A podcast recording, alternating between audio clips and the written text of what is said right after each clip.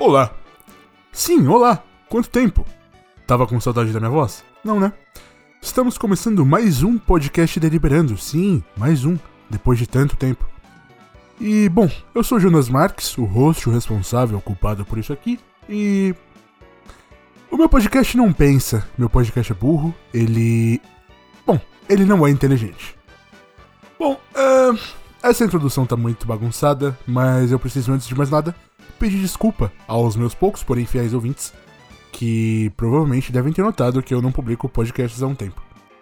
A questão é que, em resumo, minha vida deu muito, muito, muito errado. E só agora que ela deu um pouco menos errado, eu tô podendo gravar. Então, tem alguns assuntos que eu acumulei, que eu separei em uma lista, e não faz sentido nenhum, não existe qualquer conexão entre elas, mas de coisas que eu gostaria de conversar com vocês e sobre as quais eu acho que eu posso fornecer qualquer opinião técnica ou minimamente filosófica que seja embasada. Bom, para começar, como eu disse para vocês, esse podcast não é inteligente, ao contrário, supostamente, da inteligência artificial do Google, que, segundo um engenheiro deles, publicou recentemente. Você certamente viu essa notícia, porque de portal de tecnologia a tabloide de piada publicou, que basicamente o rapaz ficou maluco. O que acontece é o seguinte: uh, o Google tem uma inteligência artificial para processamento de texto que eles estão desenvolvendo ainda. Um engenheiro estava trabalhando nela e ele decidiu, teoricamente, fazer alguns testes com a inteligência artificial, fazendo perguntas para ela. E eu vou chegar nesse teoricamente. Mas ele, basicamente, fez questionamentos filosóficos sobre ela existir, sobre ela ser algo, ou ser alguém, principalmente, e sobre ele poder ou não desligá-la, se ela gostaria, se ela aprovaria. E aí ele vazou isso tudo, ele foi demitido, óbvio, porque ele vazou informações confidenciais, mas aí já criou-se uma teoria das, da conspiração de que, oh meu Deus, o Google está criando. Então vamos por partes, né? Supondo que a conversa seja real e não tenha sido editada, o que por si só já é uma possibilidade, e que o rapaz não tenha feito isso para ganhar muita fama, enfim, ser entrevistado em milhares de jornais, podcasts e coisas como ele tem sido, Supondo que não seja essa a questão, existe um problema que é o seguinte: inteligências artificiais são como cachorros adestrados com biscoito que só sabem fazer uma coisa. Então o que, eu quero dizer com isso? Você não pode desenvolver uma inteligência artificial que faça classificação de frutas, ensinar para ela 25 frutas e depois mostrar para ela uma imagem de uma televisão e perguntar que fruta é essa, porque ela não tem base. Então, inteligência, inteligências artificiais só funcionam com base em dados prévios. Eu já falei isso para vocês no episódio, acho que 23. Como inteligências artificiais só funcionam com base nos dados prévios, ou seja, nos dados que ela já tem, nos dados que ela aprendeu, que você, enquanto ser humano, foi lá e ensinou ela, e que inclusive você, enquanto ser humano, precisou posteriormente ir lá e verificar se a classificação que ela fez automaticamente, sem você, estava correta? Quando essa inteligência artificial chega nesse ponto, significa que ela é muito boa naquilo.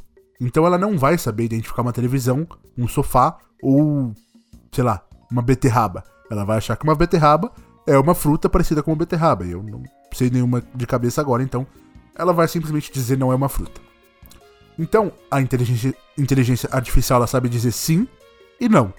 E só. Dito isso, essa inteligência artificial em específico é alimentada por texto. E por texto eu quero dizer qualquer texto, tá?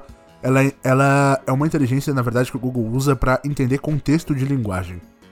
Então eles deram lá para ela, nesse projeto inicial de testes, muitos livros de filosofia, né? Muitos, muitos, muitos. Todos que existem. E como a gente sabe, filósofo é um pessoal que gosta de dissertar e de deliberar. E eu não sou filósofo. Eu... É, pois é, eu não sou, mas tá aqui o podcast também. A questão é que. Bom. Se você educou ela a responder questões filosóficas de modo filosófico, obviamente ela vai responder com base no que ela leu nos livros.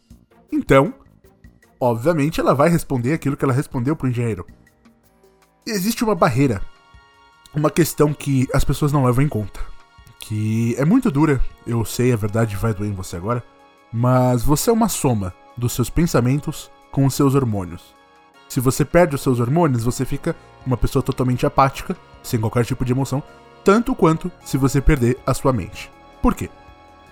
Quando você sente emoção, por exemplo, quando você sente saudade de alguém, é comum você lembrar de alguma característica da pessoa. É comum você lembrar do olho, da, da forma física, do cheiro.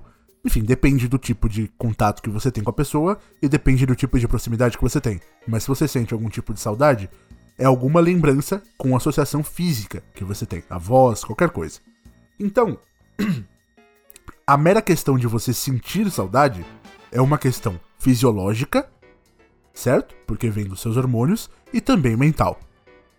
Uma inteligência artificial, e veja bem, por isso o nome artificial, ela só tem, teoricamente, a simulação no mais, enfim, expandir de conceitos que eu posso fazer aqui, simulação artificial da mente, o que ela não tem de fato, tá? Ela responde sim ou não. Se você não perguntar, ela não fala nada. Isso que é uma inteligência artificial. Se você não der um problema para resolver, ela não vai em busca de um problema.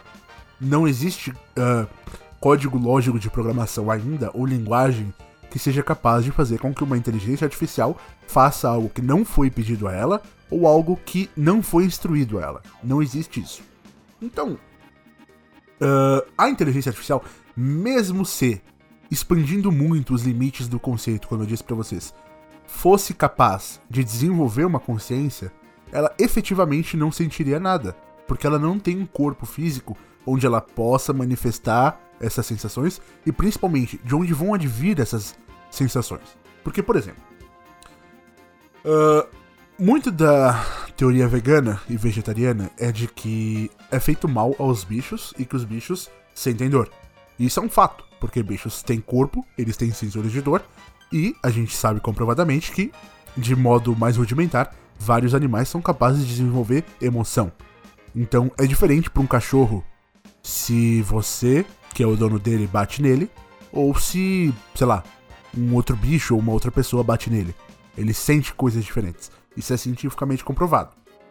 Então, de fato, bichos e animais, uh, que também são bichos, eu não sei porque eu falei bichos e animais, desculpa, sentem dor.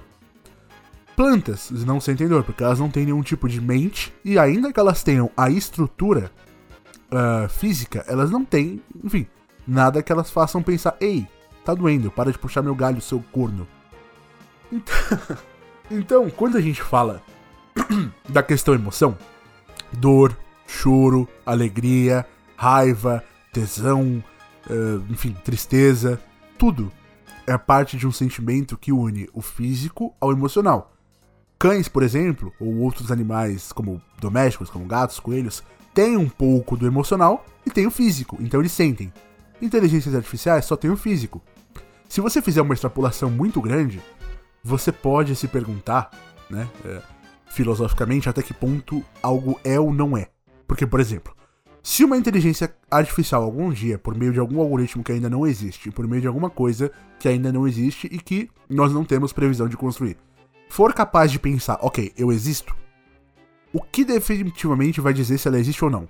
Porque se ela for capaz de pensar que ela existe, e ainda que ela não seja capaz de sentir, aí talvez nós tenhamos uma questão filosófica, porque se ela vai e diz prontamente eu existo, bom, aí, né? Mas até quando? O que vale existir ou não, né? É uma questão que provavelmente nós nunca vamos ter que responder, porque como eu disse, inteligências artificiais são logicamente coisas artificiais e que são desenvolvidas com propósitos específicos, para finalidades específicas, por métodos específicos e principalmente, vejam só, através de códigos específicos. Então, uma inteligência artificial não evolui, ela não vai além do que se ensina a ela, ela não é capaz de desenvolver novos traços sozinha, tá bom? Então, primeiro de tudo, batamos a primeira polêmica de duas semanas atrás. Não foi. e a segunda questão, que também me animou muito para falar com vocês, é a recente queda do mercado cripto e o que está acontecendo. Uh, se você não sabe, caso você não saiba, Várias das criptomoedas caíram no último um mês cerca de 38%, uh, ah, algumas um pouco mais, algumas um pouco menos, o que é uma queda bem grande.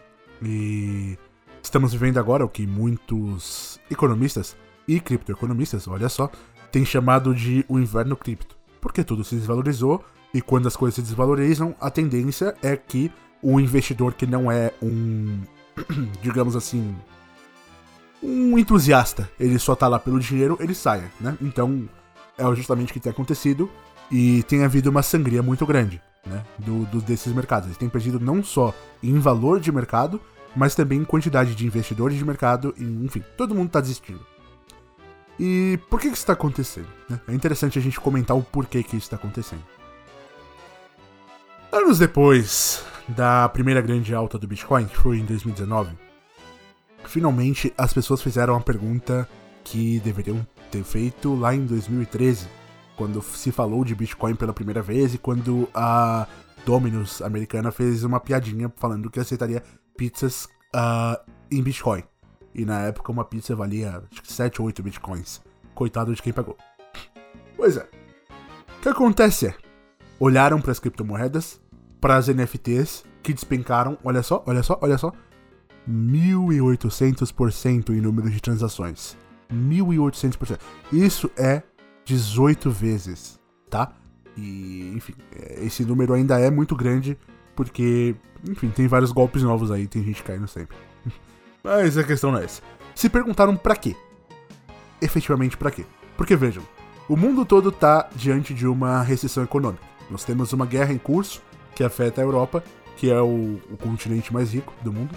Nós temos uma crise uh, financeira em vias nos Estados Unidos, que é o segundo país mais rico do mundo. A China tem vivido constantes lockdowns por conta da Covid-19, porque lá fecha-se, prioriza-se a saúde, então a economia tem ficado em segundo plano. E, enfim, graças a tudo isso, o mundo tá à beira de um colapso. Nós temos coisas como o Brasil que tá uma desgraça, né? Não tem como eu dizer de outra forma. Então, nesse cenário, é comum que as pessoas não só fiquem mais conservadoras no investimento delas, mas também que elas pensem na função efetiva das coisas. Porque o que acontece é, um Bitcoin é uma transação que leva tempo para ser concluída, para você mandar um Bitcoin para alguém. Uh, se você quiser mandar pela rede prioritária, porque veja bem, um Bitcoin, para você mandar Bitcoin, não é você só você fazer uma transação como faz no banco, dizer, olha, banco, eu estou enviando dinheiro tal para tal pessoa, né? Porque, caso você não saiba, para você enviar uma transferência bancária para alguém, funciona assim. O seu banco entra em contato com o Banco Central e diz para o Banco Central: Olha, Banco Central, eu estou enviando dinheiro tal para tal pessoa.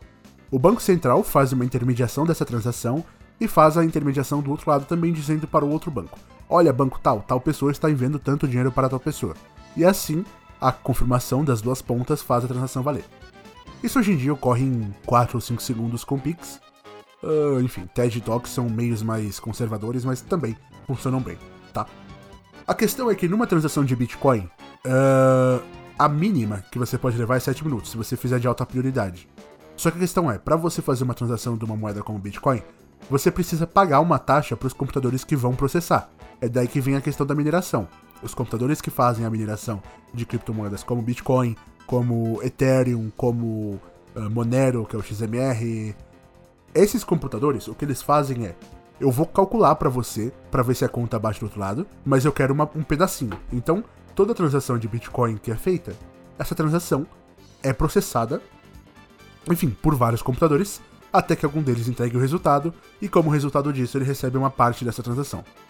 Então, se você enviar uma transação de alta prioridade, significa que você vai consumir mais processamento da rede. Se você vai consumir mais processamento da rede, você vai pagar mais. E hoje, a transação de alta prioridade conclui-se em 7 minutos. Só que em 7 minutos, durante o começo da desvalorização do Bitcoin, quando ele caiu abaixo dos 30 mil reais, ele valorizava e desvalorizava literalmente centenas de dólares. Era 28.500, depois 28.900. Aí depois caía para 28.300, depois subia para 28.600. Isso em 7 minutos. Foi assim o dia todo. E aí percebeu-se, justamente, que pelo fato da moeda ser volátil, o valor que de fato entrava não era o valor que saía. Então, por exemplo, se você tem 15 mil dólares e deseja enviar isso para alguém em forma de Bitcoin, você vai converter esses 15 mil dólares em Bitcoin, você vai comprar Bitcoins, o processamento desse Bitcoin, se você for pagar uh, em alta prioridade, vai ser feito em 7 minutos. Pode ser que ele suba ou desça. Se ele descer, você, vamos supor, você colocou 15 mil dólares porque você quer mandar 0.5 Bitcoin. Se ele desceu e. Enfim, você ganhou. Mas se ele subiu, você perdeu. E vamos supor que você queria mandar 0.5, mas você ganhou só 0.47. Você tem que colocar mais dinheiro. Então já não é um método confiável. Feito isso, você vai enviar o pagamento. Agora que você vai enviar o pagamento, você tem 0.1 Bitcoin, aliás, perdão, 0.5 Bitcoin, você vai mandar para a rede. Só que quando você mandar para a rede, você queria mandar 0.5 Bitcoin, que equivaleriam a 15 mil dólares. Só que de repente o Bitcoin caiu de valor. Então você manda 0.5 Bitcoins, a pessoa do outro lado recebe 0.5 Bitcoins, só que os 0.5 Bitcoins dela que antes valiam 15 mil, agora valem, valem 14,600. Entendeu problemática? Então é uma moeda que mesmo havendo um câmbio que fosse uh, simplificado, não tem como funcionar. E fora que existe um outro problema que eu já falei aqui pra vocês, que o Bitcoin tem um número finito de moedas. E quando esse número finito de moedas for atingido, estima-se que não vai mais existir a rede, porque se as pessoas que fazem o processamento da rede, né, as pessoas que processam as transações, que cedem suas placas de vídeo em troca de migalhas das suas transações, se as pessoas não forem remuneradas, por que, que elas vão fazer isso? Tanto é que um dos fenômenos que a gente observou é que quando o Bitcoin bateu 20 mil dólares e caiu abaixo, chegou a bater até 18 mil, literalmente um monte de donos de crypto farms chinesas, são as fazendas de mineração, que são basicamente um monte de placas de vídeo conectadas em placas-mãe, eles começaram a abrir streamings em, na Twitch e em outros serviços chineses e vender, leiloar essas placas de vídeo, porque elas são consumidas a exaustão, então elas valem muito menos, só que eles estavam vendendo por um preço baixíssimo. E as pessoas compraram, né? Porque, obviamente, enfim, é um preço muito abaixo do custo de loja, as pessoas arriscam, enfim, sei lá. Compraram. Então você comprava um produto com vida útil muito desgastada, né? Porque uma placa de vídeo de uma mineradora fica ligada 24 horas por dia, 7 dias por semana, 30 dias por mês. Então, você teve esse fenômeno de literalmente, quando bateu abaixo de um valor X de dólar, muitos desses mineradores já se desfizeram das moedas. Tanto que, antes da, dessa queda enorme, o tempo de transação de um Bitcoin na rede de alta prioridade estava em 5,66 minutos. Agora já está para 7,28. Então, os investidores se deram conta disso, os bancos se deram conta disso, e óbvio, não se desfizeram totalmente do investimento porque, feio, né? Especulação é a base do capitalismo.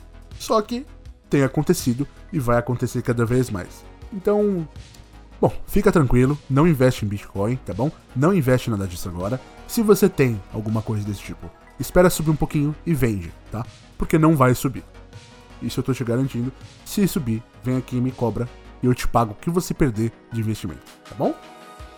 Bom, o podcast hoje era mais simples, uh, enfim, eu até comentaria com vocês tudo que aconteceu em mim, mas comigo no caso, mas é tanta coisa que eu acho que só ocuparia a cabeça de vocês e deixaria o podcast muito longo. Se você tiver perguntas, dúvidas, questões, observações, críticas, sugestões, qualquer coisa para fazer sobre o podcast, você pode mandar no Curioscat, curioscat.me barra Marques, soletrando para você, c-u-r-i-o-s-c-a-t.me barra Jonas S. Ok? Ou no e-mail podcast arroba jonassmarques.com. Repetindo, podcast arroba jonassmarques.com. Depois de muito tempo, eu tinha achei que eu ia perder o ritmo, perdi um pouco, mas enfim, estamos de volta. Obrigado mais uma vez pela sua audiência, pela sua paciência, por ainda estar nesse feed e até o próximo. Tchau.